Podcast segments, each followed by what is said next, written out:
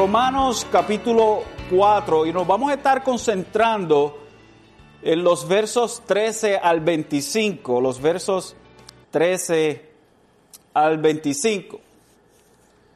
Y vamos, vamos a, dar un pequeño resumen de lo que hemos estado hablando en este capítulo y entramos rápidamente a lo que, a lo que Pablo está trayendo los versos 13 al 25. Y va a ser cosas muy familiarizadas, con las cuales, perdón, usted está muy familiarizadas, porque las hemos hablado aquí muchas veces.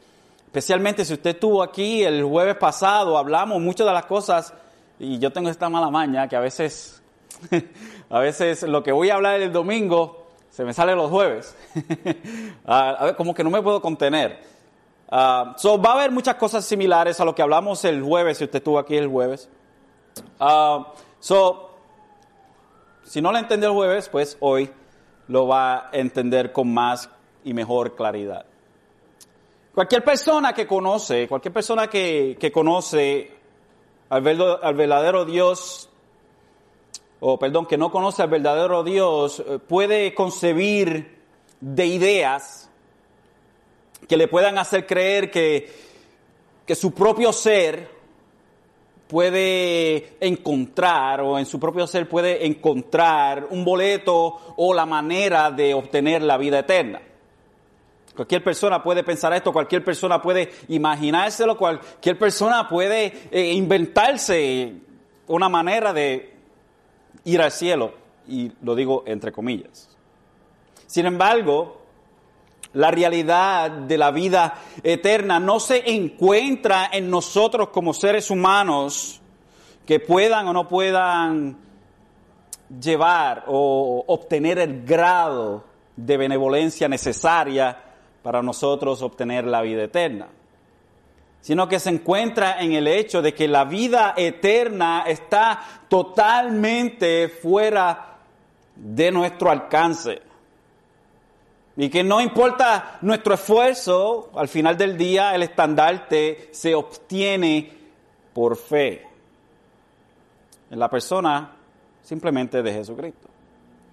Y esto es lo que Pablo quiere presentar usando como ejemplo a la persona de Abraham. Cómo Pablo va a presentarle a esta iglesia de Roma un ejemplo de justificación por fe. Cómo Pablo trae algo que la escritura ya ha estado diciendo, que los hermanos de Roma, especialmente los judíos, pues, no tengan la excusa de decir, Pablo, tú estás hablando algo de un concepto totalmente nuevo que no se encontraba en la historia de la redención. Pablo quiere asegurarse entonces de que todo lo que él está hablando sea, como decimos nosotros en nuestro Spanglish, sea vaqueado o sea proporcionado por lo que la palabra ya dice. Y esta tarde simplemente quiero traer tres puntos. Tenemos sí muchos versos, pero hay tres puntos que queremos, que quiero, perdón, traer. Y el primero es herederos por fe y no por la ley. Y el segundo es la naturaleza de la fe. Y el tercero, el prototipo del justo por la fe. Y esto es más o menos una continuación de lo que hablamos la semana trazada, que es Abraham, un ejemplo eh, de, de fe, sería la parte 2. Y quiero que entonces vayamos desde el verso 1, vamos a tomarlo desde el verso 1 del capítulo, y vamos a ir eh, haciendo un repaso de lo que hablamos ya. Dice el verso 1 en el capítulo 4, dice, ¿qué diremos entonces? Que yo Abraham nuestro Padre según la carne. Porque si Abraham fue justificado por las obras, tiene de qué jactarse, pero no para con Dios. So, ¿Qué consiguió Abraham? ¿Qué consiguió nuestro padre? Y Pablo está apelando aquí a la figura más grande del judaísmo, que es Abraham, el padre de la nación judía. Así que trae a colación a Abraham, lo pone como diríamos en el, lo sienta en el estrado del testigo para que dé testimonio a Abraham de lo que es la justificación por fe. Y Pablo hace una pregunta y la contesta porque si Abraham fue justificado por las obras, tiene de qué jactarse, pero no para con Dios. Sí, si fue justificado por las obras, entonces delante de todo el mundo tiene, como quien dice, de en qué enorgullecerse. Sin embargo, como sabemos que no se puede ser justificado por obra delante de Dios, jamás y nunca puede ser justificado. Y ciertamente Pablo puede ser testigo de esto porque Pablo en sí mismo, él decía que él llevaba la ley perfectamente, perfectamente de boca. En su fariseísmo, en la forma como él llevaba las cosas, en todos los requerimientos que tenía una persona para llevar la ley a cabo perfectamente, Pablo era lo más cerca que había. Sin embargo, Pablo dice, yo doy todo eso y lo he hecho como basura por la justificación que es por la fe, no basada en mi propia justicia o mi propia rectitud.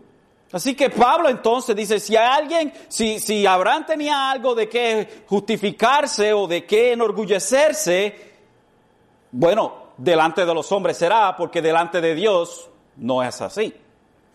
Luego en el verso 3 dice, porque, ¿qué dice la escritura?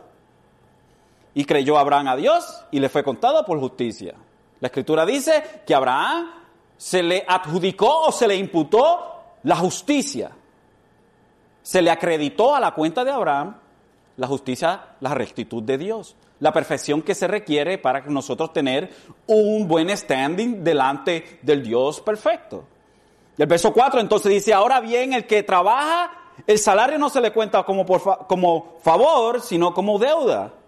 Mas al que no trabaja, pero creen aquel que justifica al impío, su fe se le cuenta por justicia. Entonces, si usted va y le dice, eh, su jefe viene a usted y le dice, bueno, aquí está, aquí está este, tu cheque, eh, esto es un regalo mío para ti. Después que usted ha trabajado 40, 50 horas por él, usted le diría, ah, eh, regalo, I don't think so. Yo, yo, yo trabajé por esto, tú me debes esto a mí. Y si, y si no me paga, vamos para la corte. So, Pablo utiliza este, este, este ejemplo para demostrar que si una persona entonces trabaja y hace cuantas obras sean necesarias para ganarse el cielo, entonces Dios le debe a esa persona la justificación. Dios se la debe a esa persona. Y entonces al Dios debérselo a esa persona, entonces ya no es por gracia, porque gracia es un regalo inmerecido. Es un regalo de Dios.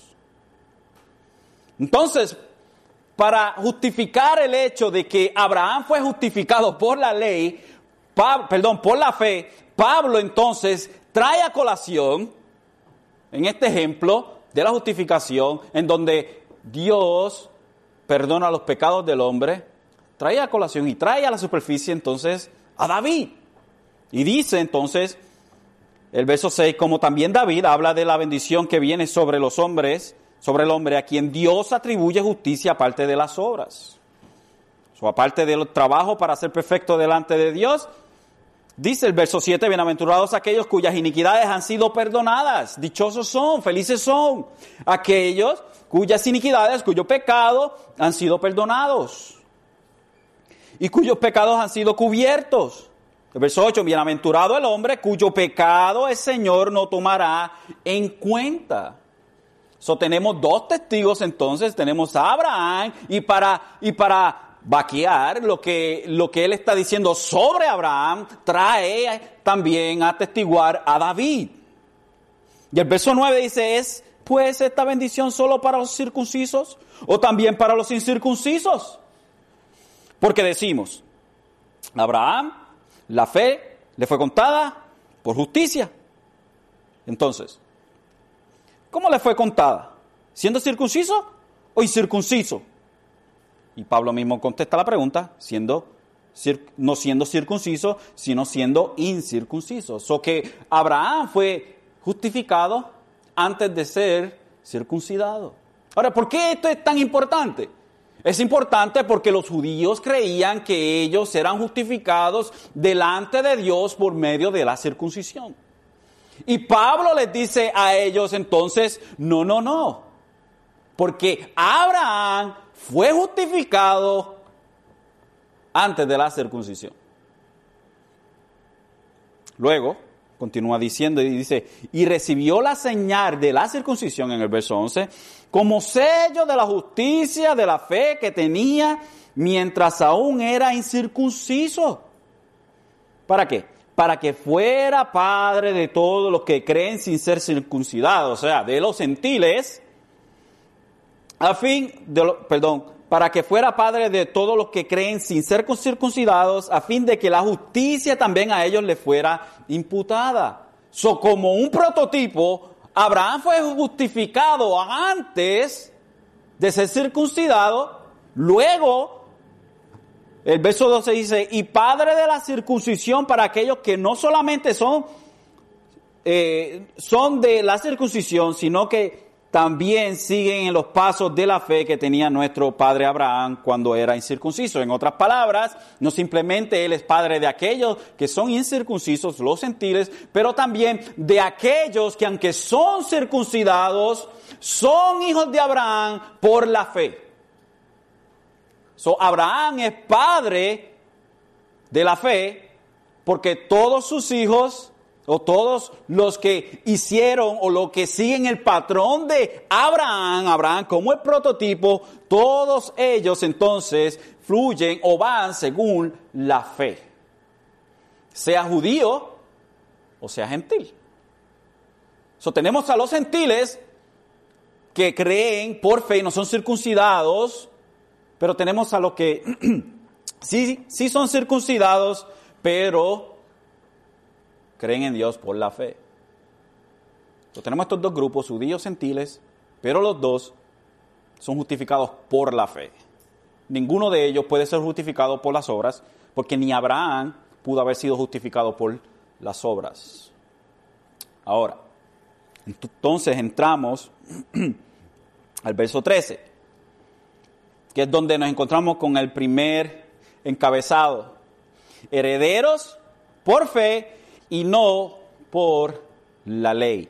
Herederos por fe y no por la ley. Ahora, ahora después de presentar Pablo que Abraham no fue justificado por la circuncisión, sino que mucho más antes de haber sido circuncidado, Dios lo había justificado por la fe. Ahora Pablo quiere profundizar en su nivel de argumentación en el caso de Abraham. Ok, vamos, ya hemos tomado a Abraham, ok, vamos a profundizar un poco más en esto. Y por eso el verso 13 hace una línea de marcación en donde Pablo comienza a decir, porque la promesa a Abraham, a su descendencia, o a su descendencia de que él sería heredero del mundo, no fue hecha por medio de la ley, sino por medio de la justicia de la fe. So, tenemos entonces, tenemos entonces delante de nosotros esta promesa que no es en base de llevar a cabo alguna profesión o alguna perfección a los estatutos de la ley, sino que esta sería imposible de llevar a cabo si fuese basada esta promesa en llevar la ley a cabo o llevar la ley a cabo perfectamente. esta promesa no es en base de llevar a cabo en perfección la ley. Esto será imposible. Sin embargo, es en base de la fe, la promesa que se le dio a Abraham de que de él sería o de él la simiente de Abraham sería de bendición para todo el mundo. El verso 14 dice, porque si los que son de la ley son herederos, van a resultar la fe y anulada la promesa.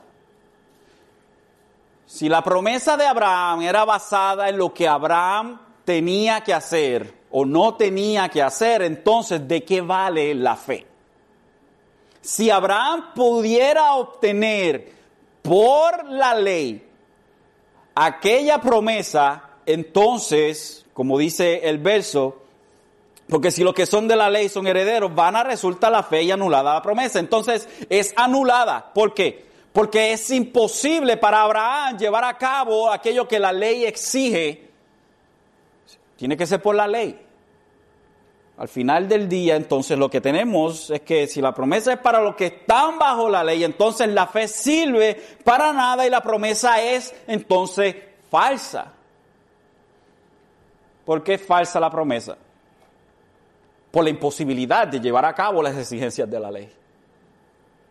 Entonces la promesa no puede ser por la ley porque sería completamente imposible obtenerla. Abraham, tú serás el padre un sinnúmero de gente. Un sinnúmero de gente, Abraham, tú vas a ser padre y tu simiente va, en tu simiente va a ser bendito todo el mundo, va a ser bendecido el mundo. Siempre y cuando tú lleves a cabo los rudimentos de la ley. Siempre y cuando tú lleves a cabo los rudimentos de la ley. ¿Y qué pasa entonces? Que el llevar los rudimentos de la ley es imposible. Ahora, estoy haciendo un argumento, se está haciendo un argumento en forma como si Abraham hubiese estado en la ley. Pero el argumento se cae se cae del, del eh, ¿cómo diríamos? Se cae de la mesa o se cae de la mata. ¿Por qué? Porque Abraham presidió la ley o fue, o, fue antes de la ley por más de 430 años antes. La ley vino 430 años después de Abraham. Ahora, ¿por qué los judíos creían Abraham había llevado a cabo la ley? si en Abraham todavía no se había dado la ley. el argumento que Pablo está trayendo, Pablo quiere cubrir todas las bases. Así que Pablo quiere dejarlo correr con el argumento y después jalar la tira. Entonces, lo que se nos presenta a nosotros aquí es que, porque si los que son de la ley son herederos, van a resultar la fe y anulada la promesa. Entonces la promesa de Abraham, si llega a ser por la ley, entonces es anulada la misma promesa porque es imposible de llevar a cabo las exigencias de la ley. También debemos recordar que la ley tiene su función, y esta no es de justificarnos o de consolarnos o ni siquiera de apaciguar nuestros pecados o nuestra propensión de pecar. La ley no hace nada de eso. La ley no le calma a usted los deseos de pecar, al contrario, la ley lo que le da es picazón de pecar aún más. Cuando usted le dice a un niño pequeño, no toques eso, ¿qué es lo que quiere hacer el niño? Tocar exactamente eso que usted quiere que no toque. Y así mismo es la ley. La ley es buena y es santa. Pero la ley entonces lo que hace es como un flashlight. Y voy a usar un ejemplo, no lo voy a usar, creo que es a little gross. Ah, la ley es con un flashlight. Que usted es una casa que está llena de cucarachas de noche y no hay ninguna luz. De momento usted prende el flashlight y ¿qué es lo que ve? Todas las cucarachas corriendo para esconderse. Eso es lo que es la ley. La ley alumbra lo que realmente está ahí. Y hace entonces que corran todas las cucarachas y se esconden. Eso es la ley. Pero la ley no puede limpiar la casa. La ley no puede sacar las cucarachas y organizar la casa nuevamente, reconstruir la casa y todo eso. No, la ley tiene un trabajo en específico y ese es de apuntar aquello que está sucio. La ley nos presenta a nosotros, como lo hemos dicho en, en otras ocasiones y lo hemos estado diciendo toda esta semana, la ley nos presenta a nosotros como nosotros somos delante de Dios. El flashlight, donde se van para todos lados de cucarachero. Entonces, al Pablo decir, porque si los que son de la ley son herederos, van a resultar la, van a resultar la fe y anulada la promesa. Cuando Pablo dice esto, entonces lo que Pablo está diciendo, bueno, entonces sería una falsificación, sería falso prometer o hacer una promesa en bases de la ley, porque es imposible de que la ley se lleve a cabo perfectamente, porque la ley no se hizo para eso. La ley se hizo para mostrar lo que está mal. Es el doctor que diagnostica, pero que no arregla nada. Ok, so el verso 15 dice, porque la ley produce ira. La ley produce ira. Pero donde no hay ley, tampoco hay transgresión. Wait, so, si la ley comenzó con Moisés, si la ley comenzó con Moisés, ¿qué pasó con toda esa gente antes de Moisés? Si la ley entonces comenzó y ahí es que se supo que había pecado, ¿qué pasó? ¿Qué pasó? Pablo está diciendo, porque la ley produce ira, pero donde no hay ley tampoco hay transgresión. Oh, ¿no había pecado antes de Moisés? ¿Toda esa gente también? Porque no había ley en contra de lo que ellos estaban haciendo. Creo que Calvino tuvo una excelente respuesta a esto y permítame leer lo que Calvino dijo sobre esto. Hablaba sobre este pasaje y creo que es bien ilustrativo. Dice Calvino, porque donde no hay ley tampoco hay transgresión. Y esta es una una prueba por la cual lo anterior es confirmado, porque dentro, dentro, eh, dentro del modo no podríamos comprender, perdón, porque dentro del modo no podríamos comprender en tanta claridad como la ley enciende la cólera o la ira de Dios contra nosotros si no supiéramos la razón. Esta es, por tanto, que habiendo conocido la justicia de Dios por la ley, pecamos mucho más gravemente contra Dios y tenemos menos excusas, porque es razonable que quienes hayan conocido la voluntad de Dios, al menospreciar, le lleven un castigo más duro que aquellos que pecan por ignorancia.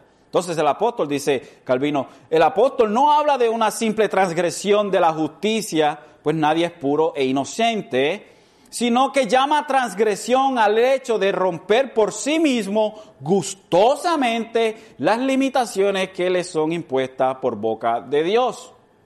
Cuando el corazón conoce lo que agrada y desagrada a Dios, dicho en una palabra transgresión no indica simplemente pecado, sino obstinación deliberada de violar e infringir las reglas de la justicia. La palabra aú, donde, se, donde significa alguna vez en el griego, del cual algunos la utilizan así en este pasaje, pero es preferible aceptarla en su asignación, asignación usual. Sin embargo, el sentido permanece siempre inalterable, que aquel que no es enseñado por la ley escrita, si peca, no es tan culpable de tan gran transgresión como a quien a quien estado convencido por obstinación se afrenta y viola la ley de Dios. Entonces, ¿qué está diciendo Calvino? Que con la ley o sin ley, el hombre es culpable de pecado, por ende, ciertamente morirá, que es lo que Dios le dijo a Adán, el día que comas de este árbol, ciertamente morirás. ¿Y qué pasó desde ahí? Todo el mundo, ¿qué decía? Que, como es el capítulo, si no me equivoco, creo que es el capítulo 5, eh, donde nos da la, genealogía, y nació fulano de tal, luego murió.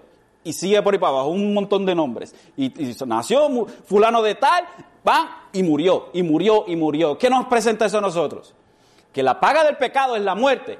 Y que en el tiempo antes de la ley, Dios estaba juzgando el pecado porque todo el mundo moría.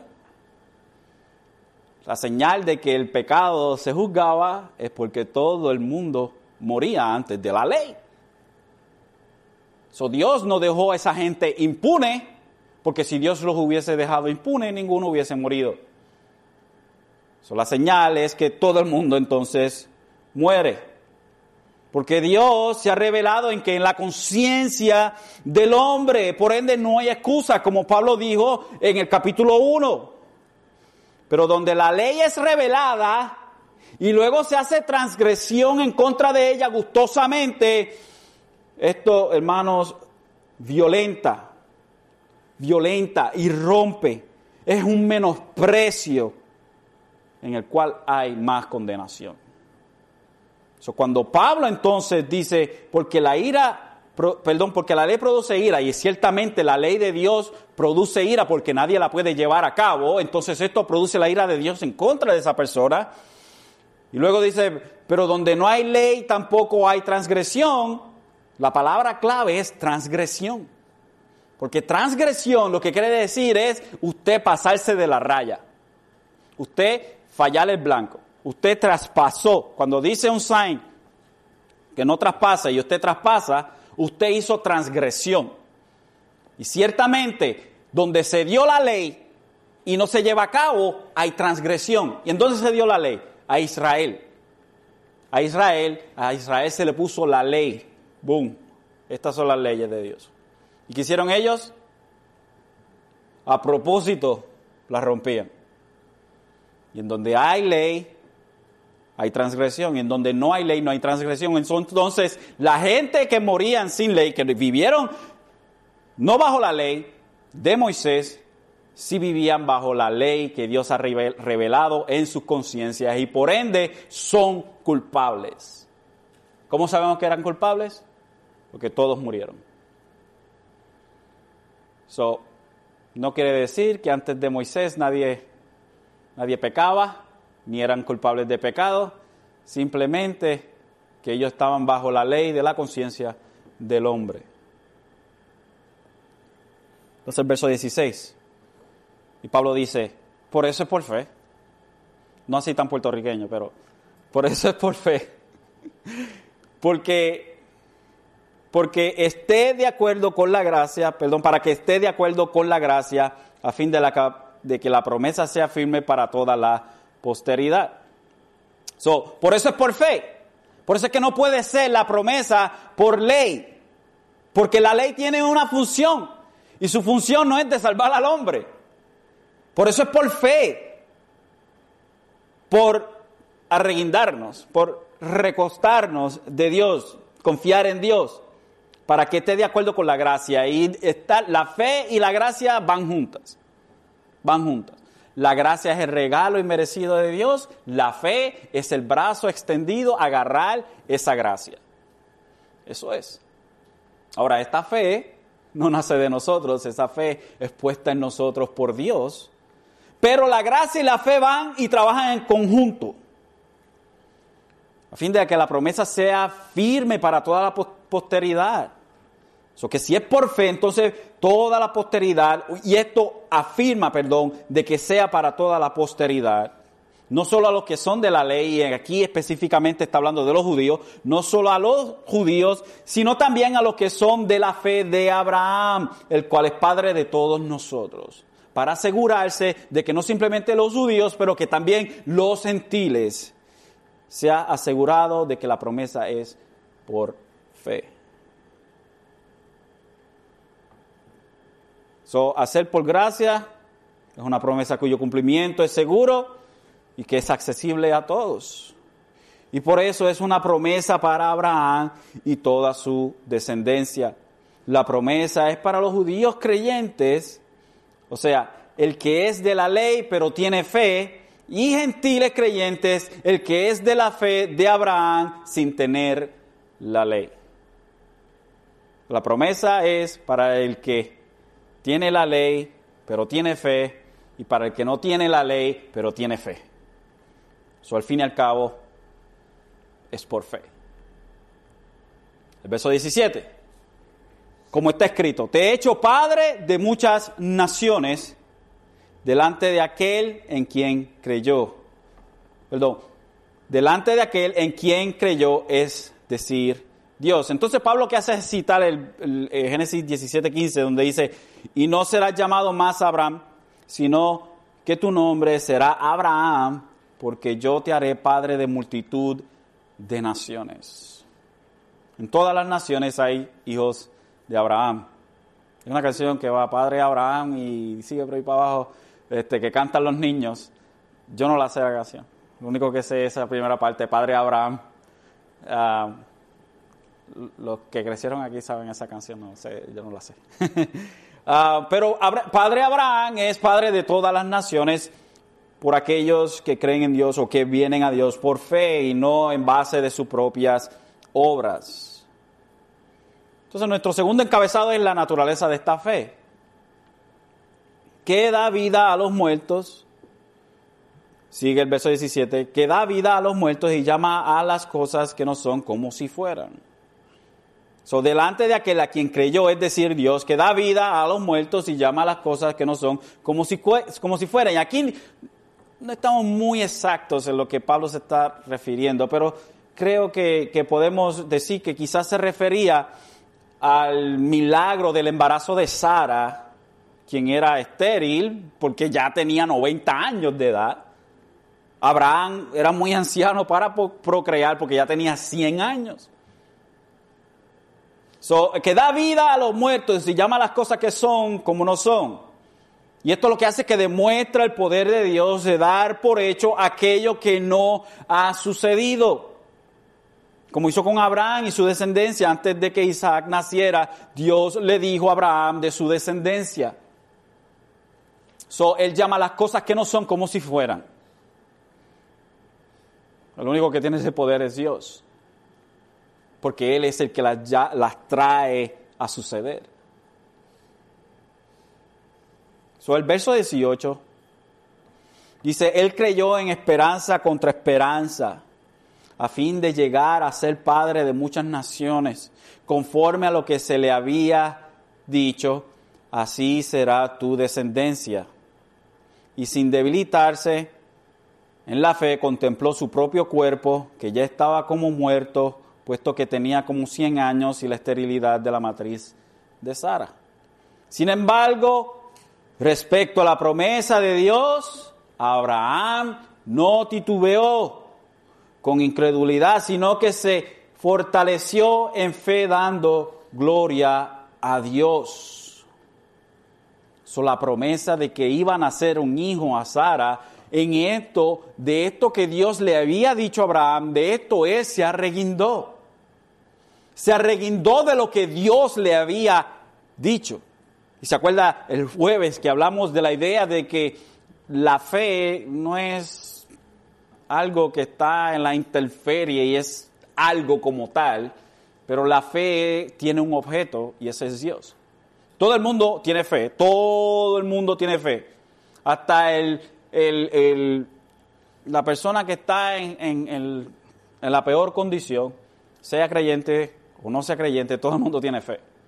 Todo el mundo. Pero la fe que estamos hablando aquí es la fe que confía en Dios, que se apoya en Dios, que descansa en Dios. La fe es apoyarse en Dios. No es algo como tal. Nosotros no tenemos fe para creer en la fe. Como le dicen a mucha gente, mira, ¿sabes por qué Dios no te da a ti? Porque tú no tienes suficiente fe. Como si, ah, ahora sí que tengo mucha fe. Como que usted tiene que tener, tratar bien duro para tener mucha fe como si eso fuese uno haciendo fuerza o algo así por el estilo. O, tú tienes problemas porque tu fe es muy bajita, quizás es que el diablo te está zarandeando o algo por el estilo. No, eso no es. La fe tiene un objeto y ese es Dios. Y aquí Pablo lo hace bien claro cuando habla de la condición de Abraham, que estaba muy anciano, Sara estaba muy anciana y cómo él confiaba y se recostaba de lo que Dios le dijo. Estaba recostado de lo que Dios le había dicho. Como nosotros hoy en día debemos estar recostados de lo que Dios nos ha dicho a nosotros en sus escrituras. No es estar recostado en lo que nosotros creemos o nuestras ideas fatulas. No es estar recostado en lo que Dios ha prometido. Lo que Dios ha prometido. ¿Y qué es aquello que Dios ha prometido? Miren las escrituras recostados en un Dios que cumple todas sus promesas, que Dios nunca ha faltado a su promesa, que todo lo que Dios promete, eso cumple. Y ciertamente podemos decir que Dios cumplió la promesa de todas las promesas, porque en Génesis Él prometió que vendía un redentor. Y lo cumplió al pie de la letra en la cruz del Calvario en Jesucristo. Si había una promesa que quizás Dios podía romper, era esa. Porque el precio de pagar, el precio a pagar por una generación de gente, de creyentes, por, un, por, por, miles o millones de creyentes, el precio de pagar era extremadamente alto, era su propia sangre.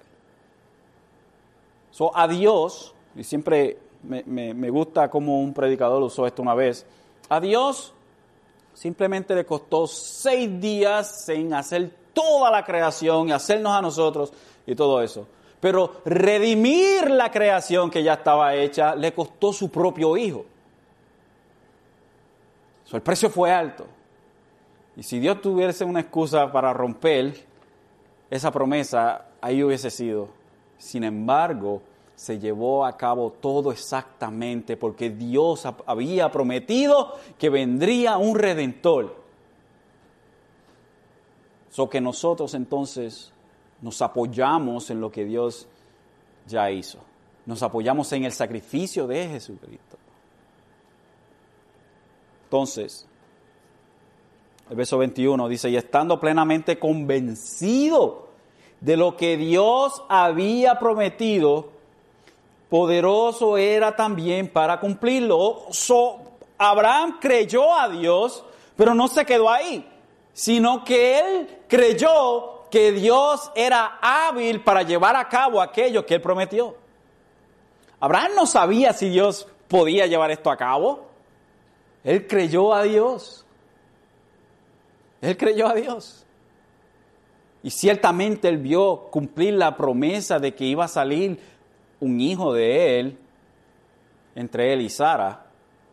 Y él vio eso, pero él no llegó a ver el resto de la nación que salió de ahí. O las naciones que salieron de ahí. De él. Él no llegó a ver esa promesa cumplida a su, a su magnitud, sino que vio porción de ella empezarse a cumplir en Isaac. So que Dios, o sea que Abraham no solo creyó la promesa de Dios, pero también creyó que Dios era poderoso para cumplir esta promesa. Entonces nosotros como creyentes también podemos estar completamente convencidos, mis queridos hermanos, de lo que Dios nos ha prometido a nosotros. ¿Qué Dios nos ha prometido a nosotros? Cuando nosotros venimos a Dios por gracia de Él y por el trabajo que ha hecho el Espíritu Santo en nosotros, de poder creer en Él, ¿Qué es lo que nosotros más, más debemos de creer? Pablo en Filipenses 1.6 nos dice, dice, estando convencido precisamente de esto, de que el que comenzó en vosotros la buena obra, la perfeccionará hasta el día de Cristo Jesús. Y esta obra comienza directamente en nosotros por Cristo, por Dios en nosotros cuando Él comienza esta obra grande, esta obra de salvación en nosotros, de regenerarnos a nosotros y darnos la habilidad de creer, el privilegio de creer también. Un ejemplo de esto lo vemos en Lidia, en Hechos 16, 13 al 14, en donde dice, y en el día de reposo salimos fuera de la puerta, a la orilla de un río donde pensábamos que habría un lugar de oración, nos sentamos y comenzamos a hablar, hablar a las mujeres que se habían reunido. Y estaba escuchando cierta mujer llamada Lidia, de la ciudad de Tiatira, vendedora de telas púrpuras, que adoraba a Dios. Y el Señor abrió su corazón para que recibiera lo que Pablo decía. So Dios abre el corazón de Lidia para que para que recibiera lo que Pablo estaba diciendo, para que recibiera el Evangelio. Eso fue exactamente lo que sucedió con cada uno de ustedes. Dios abrió el corazón de ustedes para que ustedes recibieran el Evangelio. Para que usted recibiera el Evangelio. Dios abrió su corazón. No piense que usted abrió su corazón o que Dios estaba tocando la puertecita de su corazón. Déjame entrar, porque yo soy un caballero y yo no entro si no me dejan. No. Dios abrió la puerta de su corazón. ¿Usted ha visto esas películas de acciones que, llegan los policías y rompen la puerta con una cuestión bien dura ahí o le dan una patada y se abre la puerta? Eso pasa en las películas nada más. Trata de hacer una puerta de entrada de una casa que se va a romper la pierna. Pero Dios hace como esa gente.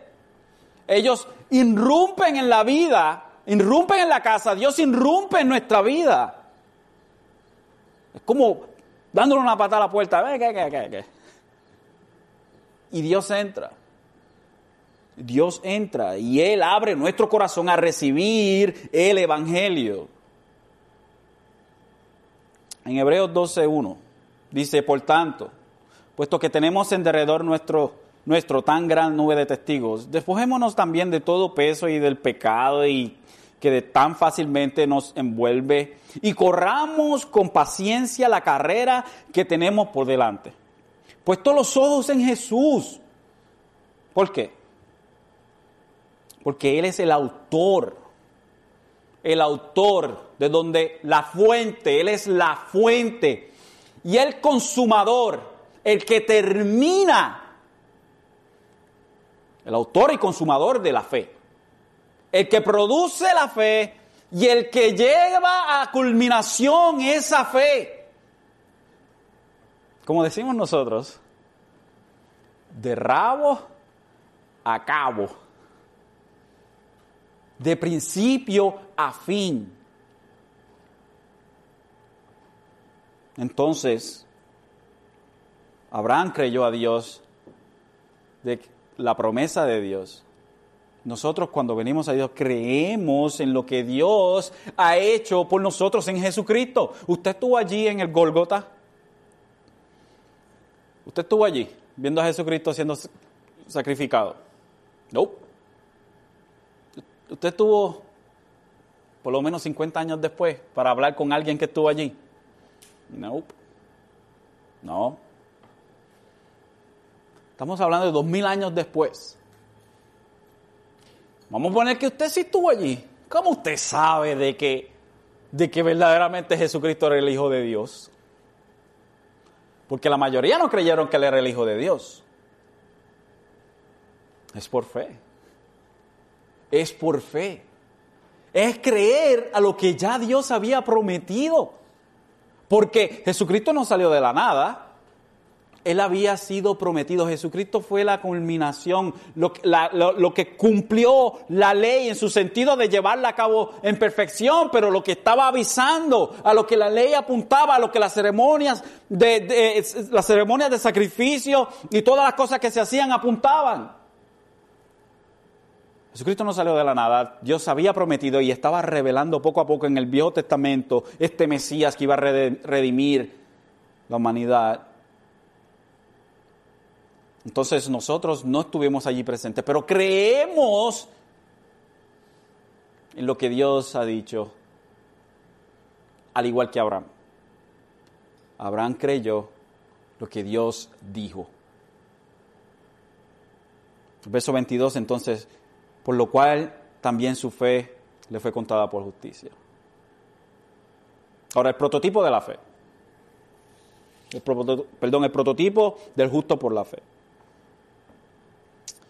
No solo por él fue escrito, que le fue contada, sino también por nosotros, o sea, no simplemente por Abraham, eh, fue escrito que le fue contada, sino también por nosotros, a quienes será contada, como los que creen en aquel que levantó de los muertos a Jesús nuestro Señor. Y esto es algo repetitivo en el Nuevo Testamento, como los apóstoles hablaban de Jesús como aquel que había sido levantado de entre los muertos por el Padre. En algunas ocasiones se nos dice que Él mismo se levantó de entre los muertos y que el Espíritu de Dios lo levantó de entre los muertos. Eso si armonizamos, no tenemos que quitar una cosa para poner la otra, sino que armonizamos las tres cosas. Jesucristo fue levantado de entre los muertos por el Padre, por sí mismo y por el Espíritu Santo. La Trinidad envuelta en la resurrección de Jesucristo. En Hechos 2.24 habla diciendo a quien Dios resucitó poniendo a fin a la agonía de la muerte, puesto que no era posible que él quedara bajo el dominio de ella. A este Jesús, eh, el verso 32, a este Jesús resucitó Dios, de lo cual todos nosotros somos testigos. Hechos 3.15, y diste muerte al autor de la vida, al que Dios resucitó de entre los muertos, de los cuales nosotros somos testigos. Y el verso 26, del capítulo 3 de Hechos, para vosotros, en primer lugar, Dios, habiendo resucitado a su siervo, le ha enviado para que os bendiga a fin de apartar a cada uno de vosotros de vuestras iniquidades. El capítulo 4, verso 10, sabed vosotros y todo el pueblo de Israel que en el nombre de Jesucristo el Nazareno, a quien vosotros crucificasteis y a quien Dios resucitó de entre los muertos, por él, este hombre se halla aquí sano delante de vosotros. Capítulo 5, verso 30. El Dios de nuestros padres resucitó a Jesús, a quien vosotros habéis matado colgándole en una cruz. Y el capítulo 10, verso 40 dice, a este Dios le resucitó al tercer día e hizo que se manifestara. Este Señor, este Señor Jesucristo, quien murió en la cruz del Calvario, a Él lo resucitó el Padre, el Espíritu Santo y sí mismo que vemos las tres personas de la Trinidad, el Dios Trino, llevando a cabo algo tan importante. Nosotros, al igual que Abraham, somos justificados por la fe, entonces, por recostarnos en las promesas que Dios nos ha dado en Cristo Jesús, a quien todavía no vemos, a quien todavía no vemos ni vimos, pero estamos mirando hacia adelante a lo que Dios ha prometido. Luego el verso 25, y terminamos con esto, dice, el cual fue entregado por causa de nuestras transgresiones y resucitado por causa de nuestra justificación. ¡Wow! ¿Qué quiere decir eso? El cual fue entregado por causa de nuestras transgresiones y fue resucitado por nuestra justificación. ¿Qué tú me quieres decir? que Jesucristo fue levantado por nuestra justificación o porque fue levantado fuimos justificados. ¿Cómo es la cuestión aquí? Bueno, Jesús fue crucificado, primero que todo, por pecadores, no por justos. Y pongo justos entre comillas. Jesucristo murió, primero que todo, murió por pecadores impedernidos, nosotros, que es toda la sociedad, que es todo el mundo, pecadores impedernidos. William Hendrickson en su comentario sobre este verso habla esto. Dice, Él fue entregado por o debido a nuestras transgresiones. Mira hacia atrás y significa que nuestras transgresiones hicieron necesario que Él fuera entregado en tanto que Él fue resucitado por o a causa de nuestra justificación mira hacia adelante e indica que Él fue resucitado para asegurarnos que ante los ojos de Dios nosotros estamos sin duda libres de pecado. En otras palabras, la resurrección de Cristo tenía como propósito sacar a la luz el hecho que todos los que reconocen a Jesús como su Señor y Salvador han entrado en un estado de justicia en todos los ojos de Dios, ante los ojos de Dios. El Padre a resucitar a Jesús de entre los muertos, nos asegura que el sacrificio expiatorio ha sido aceptado. En consecuencia, nuestros pecados son perdonados. So, Jesucristo muere por impíos como nosotros. Y la señal de que ese sacrificio fue aceptado fue su resurrección. ¿Cómo sabemos que Jesucristo lo que llevó a cabo fue exitoso? Porque resucitó de entre los muertos. La resurrección suministró la prueba definitiva de que Dios había aceptado el sacrificio de su Hijo y estaría en libertad y capacidad de ser justo al mismo tiempo que justifica a los impíos. Entonces,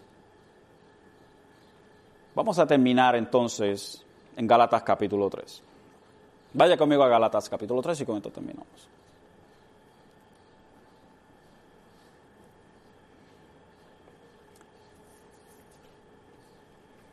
Vamos a permitir a Pablo que presente lo que está presentando aquí en el capítulo 4 de Romanos en, una forma un poco más clara. Uno diría, pero ¿por qué entonces no predicar de Gálatas si estaba hablando de lo mismo? Gálatas capítulo, capítulo 3.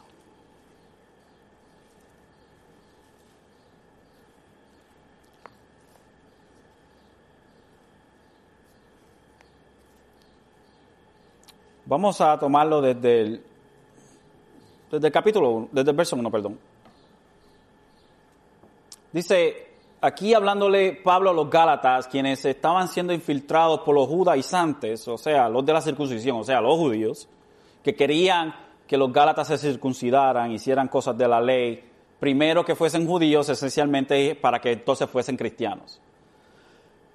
Dice, oh Gálatas insensatos, no sé si usted ve ahí signo de exclamación. La oración es bien fuerte. Oh Gálatas insensatos, ¿quién os ha fascinado a vosotros?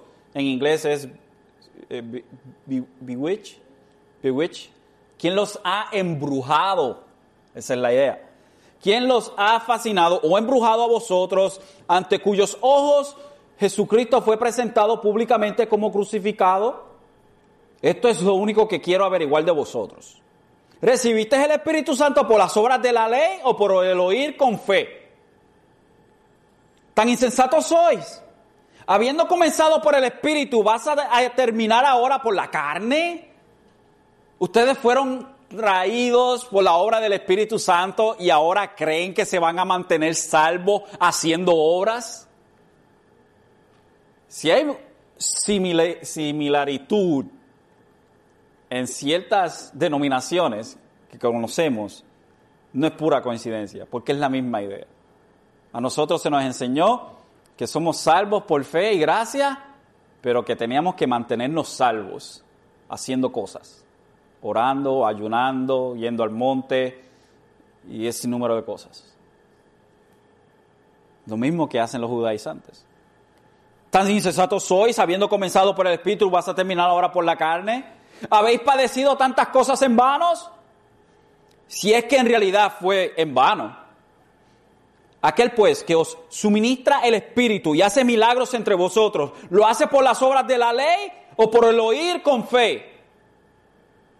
Y empieza entonces Pablo a decirle a ellos lo que dice en el capítulo 4 de Romanos. Así Abraham creyó a Dios y le fue contado como justicia.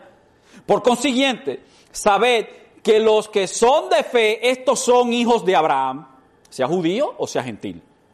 Y la escritura, previendo que Dios justificaría a los gentiles por la fe, anunció de antemano las buenas nuevas a Abraham, diciendo, en ti serán benditas todas las naciones.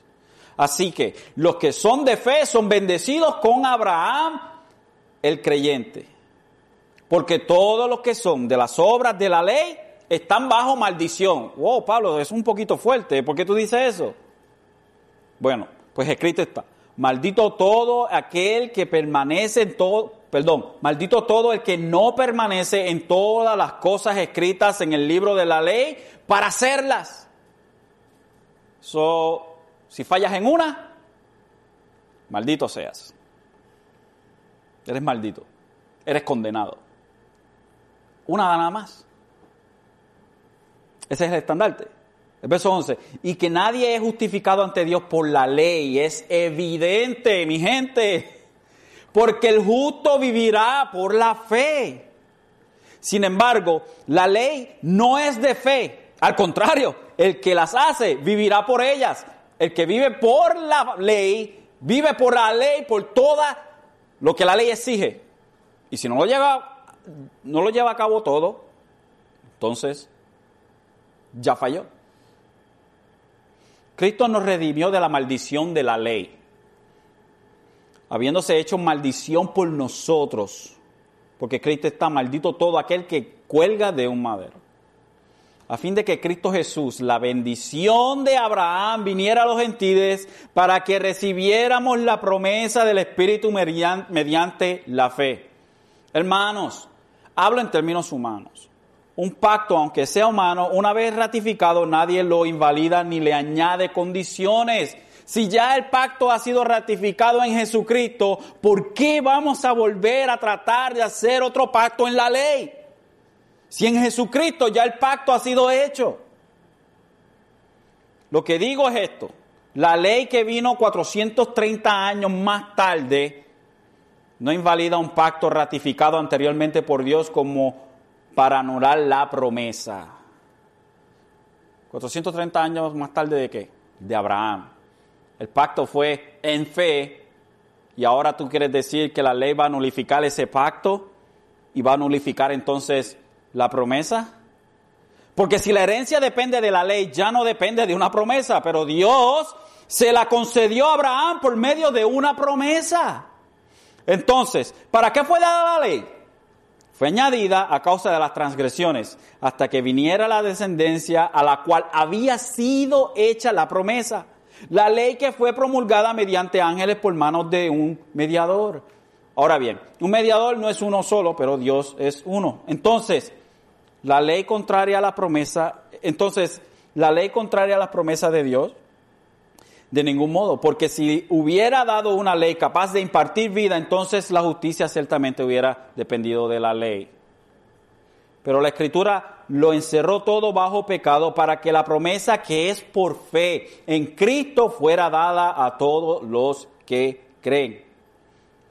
Y antes de venir la fe, estábamos encerrados bajo la ley, confinados para la fe que había de ser revelada. De manera que la ley ha venido a ser nuestro ayo o nuestro maestro para conducirnos a Cristo a fin de que seamos justificados por la fe.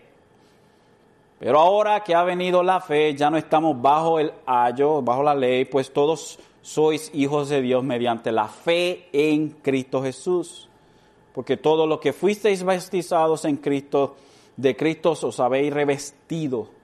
No hay judío, ni griego, no hay esclavo, ni libre, no hay hombre, ni mujer, porque todos sois uno en Cristo Jesús. Y si sois de Cristo, entonces sois descendencia de Abraham, herederos según la promesa. Más claro, no canta un gallo.